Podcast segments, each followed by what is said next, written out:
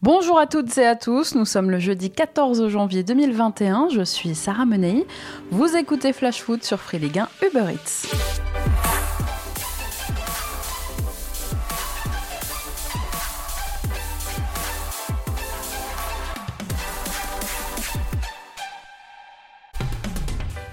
Paris Saint-Germain, des retours qui font du bien. Déjà buteur le week-end dernier face à Brest, Mauro Icardi a remis ça hier face à l'Olympique de Marseille dans le Trophée des Champions. D'ailleurs, Marseille est un adversaire qui réussit bien à l'Argentin puisque c'est déjà son troisième but dans un classique, toute compétition confondue. Un but, un péno provoqué, une transversale. Hier, Icardi, c'était quoi Laurent Paganelli? L'homme du match, hein. l'homme del match. Oh. La chance d'être bilingue quand même. Bon, Icardi, je le disais, présent dans tous les bons coups hier soir, menace constante dans la surface marseillaise, sûrement le flair du numéro 9 après une longue absence et des blessures à répétition, l'Argentin est bel et bien de retour. En revanche, et c'était à prévoir, les ennuis commencent pour Moeskin. Rayonnant en l'absence d'Icardi, il doit désormais se contenter du banc. Hier soir, face à Marseille, l'Italien n'est rentré qu'à la 88e minute. Alors, le PSG l'a emporté 2 buts 1, des buts d'Icardi donc et de Neymar qui s'est chargé de transformer un penalty obtenu par l'Argentin. Dimitri Payet a lui marqué l'unique but marseillais de la rencontre. Côté parisien, Marco Verratti, une nouvelle fois positionné en 10 par Pochettino, ce qui est pour l'instant pas vraiment une réussite absolue, est devenu le joueur le plus titré de l'histoire du club. Ce nouveau trophée des champions est son 26e titre avec le PSG, de quoi en faire le joueur le plus titré de l'histoire du club devant les 25 titres remportés par Thiago Silva. Son compatriote Alessandro Florenzi, arrivé lui cet été, a remporté son premier trophée avec le PSG, mais même son premier titre tout court en pro. Pareil pour Mauricio Pochettino. Marquinhos, en disputant son 300e match pour Paris, est devenu le dixième joueur le plus capé de l'histoire du club. Bref, c'était une bonne soirée pour les Parisiens. Une image, en revanche, a fait grincer les dents de quelques supporters, c'est celle de Kylian Mbappé et de Florian Thauvin se faire la bise avant d'entrer sur la pelouse de Bollard et d'échanger leur maillot à la mi-temps. Les deux sont amis, on le sait, coéquipiers en équipe de France. Mais voilà, pendant un classique, l'image n'est pas passée. Est-ce que ça vous choque? Est-ce que euh, si vous supportez l'une ou l'autre des deux équipes, ça vous a agacé? On veut votre avis, répondez-nous sur Twitter sur le hashtag FlashFoot. Allez, c'est parti pour notre tour des clubs.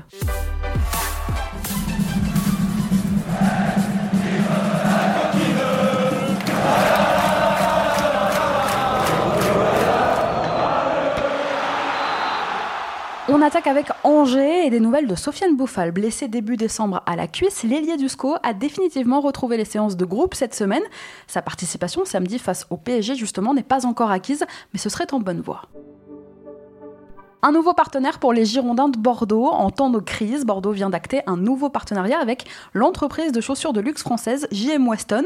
Basée en France, à Limoges, c'est l'entreprise qui a annoncé la nouvelle en postant une photo de plusieurs joueurs. Benoît Costil, Laurent Koscielny, Yacine Adli ou encore Josh Maja ont joué les mannequins pour l'occasion. À Brest, maintenant, les premiers mots de John Lucas, le milieu de terrain brésilien prêté par l'OL, a été officiellement présenté aux médias. Courtisé par d'autres clubs cet hiver, il a expliqué pourquoi il avait choisi Brest. Écoutez-le. Parce que Brest, c'est la bonne équipe. J'ai aimé qu'on qu Brest les joue. La dernière fois j'ai joué à, à, Lyon, était là. J'ai aimé son, son style du jeu. Et c'est pour ça que j'ai choisi ça. C'est donc euh, la Dalloglio Touch qui l'a convaincu. Sous contrat jusqu'en juin 2024 avec Lyon, le nouveau numéro 6 du Stade brestois pourrait faire ses débuts lors de la réception du Stade rennais dimanche pour le compte de la 20e journée de Ligue 1. En parlant de la 20e journée, on ne sait toujours pas si le match entre Lorient et Dijon de dimanche pourra se jouer. Un match qui s'annonce déjà très important dans la lutte pour le maintien. Alors je vous en parlais mardi, 7 joueurs des Merlus avaient été placés à l'isolement en raison du coronavirus. Et eh bien hier soir, Lorient a annoncé que 4 nouveaux joueurs avaient été testés positifs.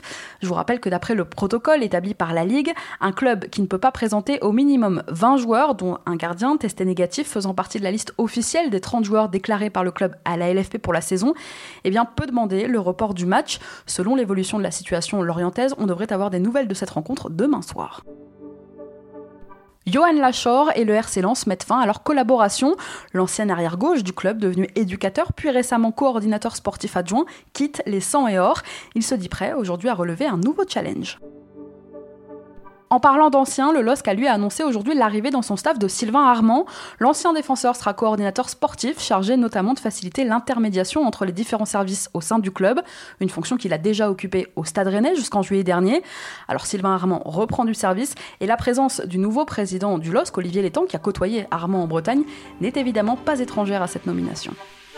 On continue notre tour des clubs dans un instant, mais avant ça, c'est l'heure de notre déclat du jour. Elle est signée André Villas-Boas. C'est mon cœur qui parle. vous avez un chef d'espoir qui est une retenue.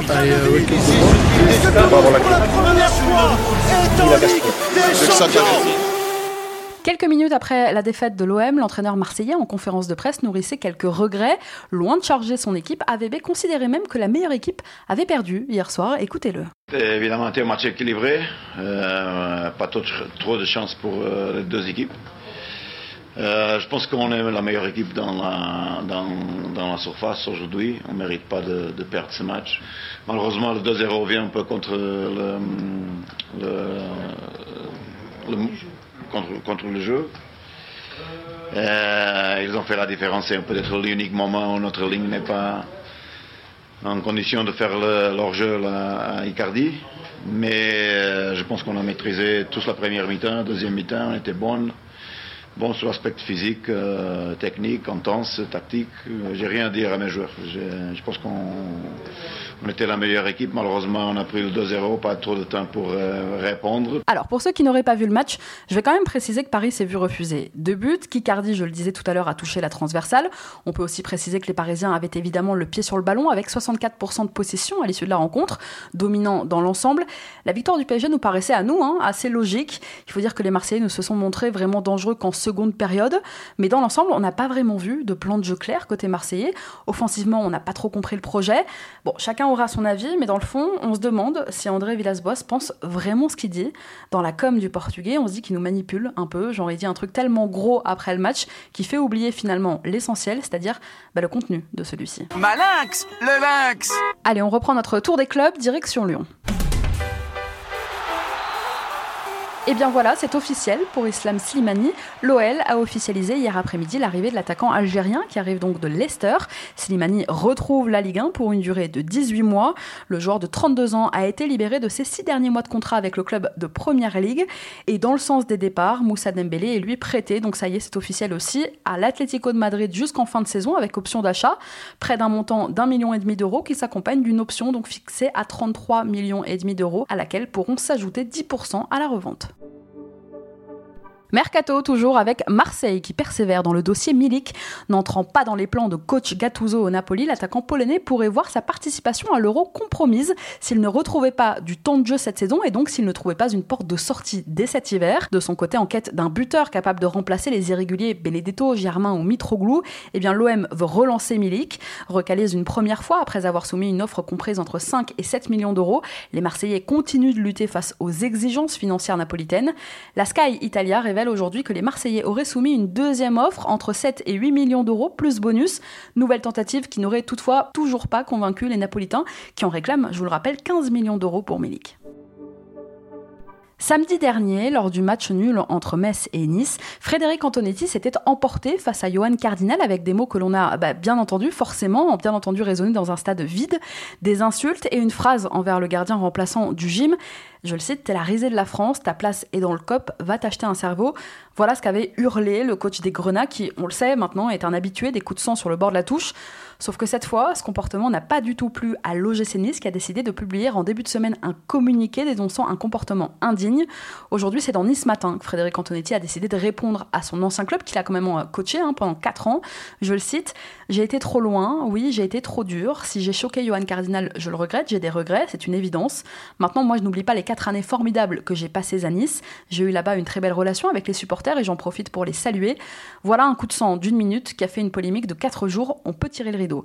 Bon allez, vous faites la paix avec 8 réalisations et 6 passes D en 17 apparitions avec Montpellier cette saison, Andy Delors attire logiquement les convoitises. Il forme cette saison avec Gaëtan Laborde un redoutable duo d'attaque. Deux clubs de première ligue auraient fait part de leur intérêt Wolverhampton, orphelin depuis le début de saison de son attaquant Raúl Jiménez, et Newcastle. Sous contrat jusqu'en juin 2024 avec Montpellier, Delors avait récemment affirmé sa volonté de finir la saison dans l'Hérault. Je vous en avais parlé, mais face aux difficultés financières traversées par les clubs de Ligue 1, Laurent Nicolin n'aura peut-être pas le choix en cas de grosse offre anglaise. À Nantes, maintenant, le cirque se poursuit. Les supporters nantais continuent de réclamer le départ de Valdemar Kita. Ils ont entre hier et aujourd'hui placardé près de 5000 affiches dans la ville avec une tête de clown représentant le président des Canaries et la mention Kita Circus.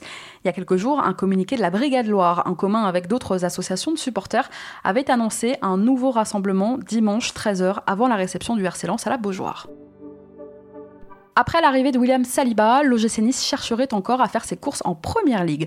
On a parlé de Mamadou Sakho et depuis quelques jours, eh bien, un autre nom revient avec insistance du côté du gym, c'est celui de Jesse Lingard. En difficulté à Manchester United, Lingard n'entre pas dans les plans de son manager, Ole Gunnar Solskjaer, qui ne l'a encore jamais utilisé en première ligue cette saison. Le joueur de 28 ans n'a disputé que trois matchs en coupe. Autant dire que les Red Devils ne s'opposeront pas à son départ cet hiver. Et ça va devenir maintenant une habitude pour le gym de tenter de relancer des noms en perte de vitesse. Le propriétaire anglais des Aiglons, Jim Radcliffe, ne doit pas être étranger à ses marques d'intérêt en PL. On reprend notre tour des clubs dans un instant, mais avant ça, on se cultive un petit peu. La Reco Culture Foot. La Reco Culture Foot. Culture Foot. Chaque semaine, chaque jeudi, dans Flash Foot, on vous donne nos conseils. Quoi lire, écouter ou regarder pour élargir votre horizon, étoffer votre culture foot. Et aujourd'hui, je vous propose un livre, La vie en bleu, écrit par l'ancien attaché de presse historique de l'équipe de France, monsieur Philippe Tournon. 50 ans de secret dans les coulisses de l'équipe de France, voilà la promesse initiale du livre. De Copa, Platini, Zidane à la génération Bappé, Philippe Tournon en a vu passer. Il a été pendant 30 ans chef de presse des Bleus, avant ça journaliste, il était rédacteur en chef adjoint du journal L'équipe. Eh bien, il nous propose aujourd'hui un récit fourmillant d'anecdotes pas difficile d'en trouver pour l'homme qui a vécu 7 Coupes du Monde et côtoyé 253 joueurs. Dans ce livre, Tournon nous raconte ainsi le jour où Michel Platini a recadré Luis Fernandez, le jour où la famille de Kylian Mbappé lui a donné des instructions, le jour de la première conférence de presse de Laurent Blanc post-Naïsna, le jour où Adil Rami s'est amusé avec un extincteur dans les couloirs de l'hôtel à Moscou, ou encore le jour où, en pleine affaire Benzema, Didier Deschamps a été accusé de racisme et qu'il a retrouvé les murs de sa maison tagués. Une anecdote que Philippe Tournon racontait il y a quelques jours au micro de nos confrères d'RTL. Écoutez-le. Il était vraiment bouleversé par ce qui s'était passé et on peut penser, il l'a jamais dit clairement, mais que ce jour-là, la ligne rouge avait été franchie. Quoi. Que Benzema, bien que n'étant pas à l'origine directement des tags racistes qu'il y avait sur la maison, c'était un enchaînement. Quand on a euh, été dans la partie, Benzema avait dit oui, Didier pas raciste, mais peut-être qu'il a cédé à une partie raciste de la France. Et là-dessus arrive le, tag à Concarneau sur la maison des, Deschamps et euh, c'était trop. Alors la vie en bleu, c'est dispo depuis une semaine et puis dans la période actuelle et juste avant l'Euro en plus, qui se tiendra dans quelques mois, c'est aussi l'occasion de rappeler quand même que la France est championne du monde pendant encore minimum un an. Que ça comme Samuel, Samuel,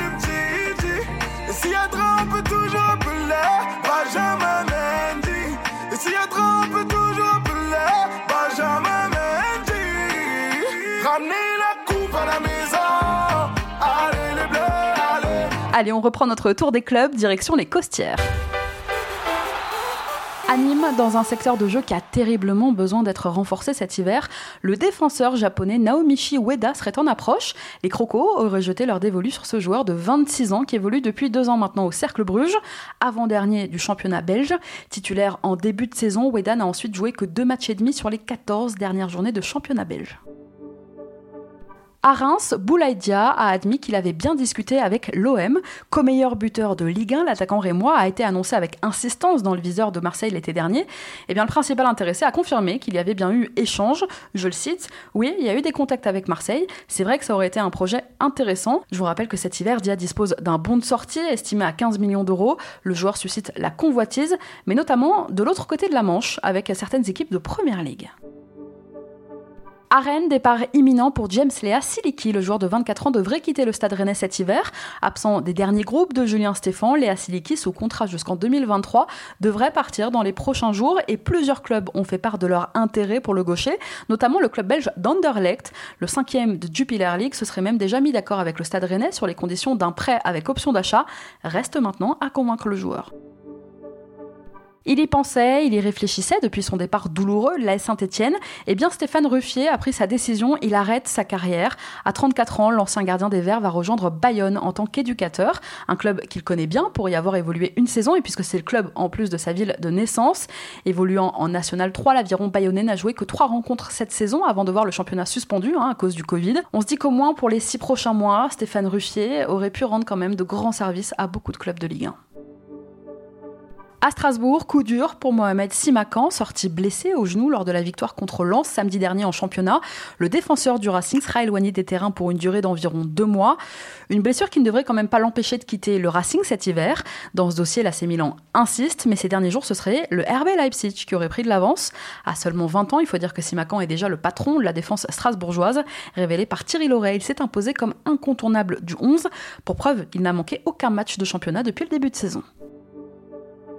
Avant de vous quitter, on souhaite un très bel anniversaire à Monsieur Dominique Rocheteau. L'Ange Vert fête ses 66 ans aujourd'hui. Et bon, on le dira pas assez, mais dans la période, prenez tous soin de vous et quelles que soient les annonces de Jean Castex ce soir, on est ensemble. Merci à tous d'avoir été avec nous, c'était Sarah Menei. Vous écoutiez Flash Foot, on se retrouve demain.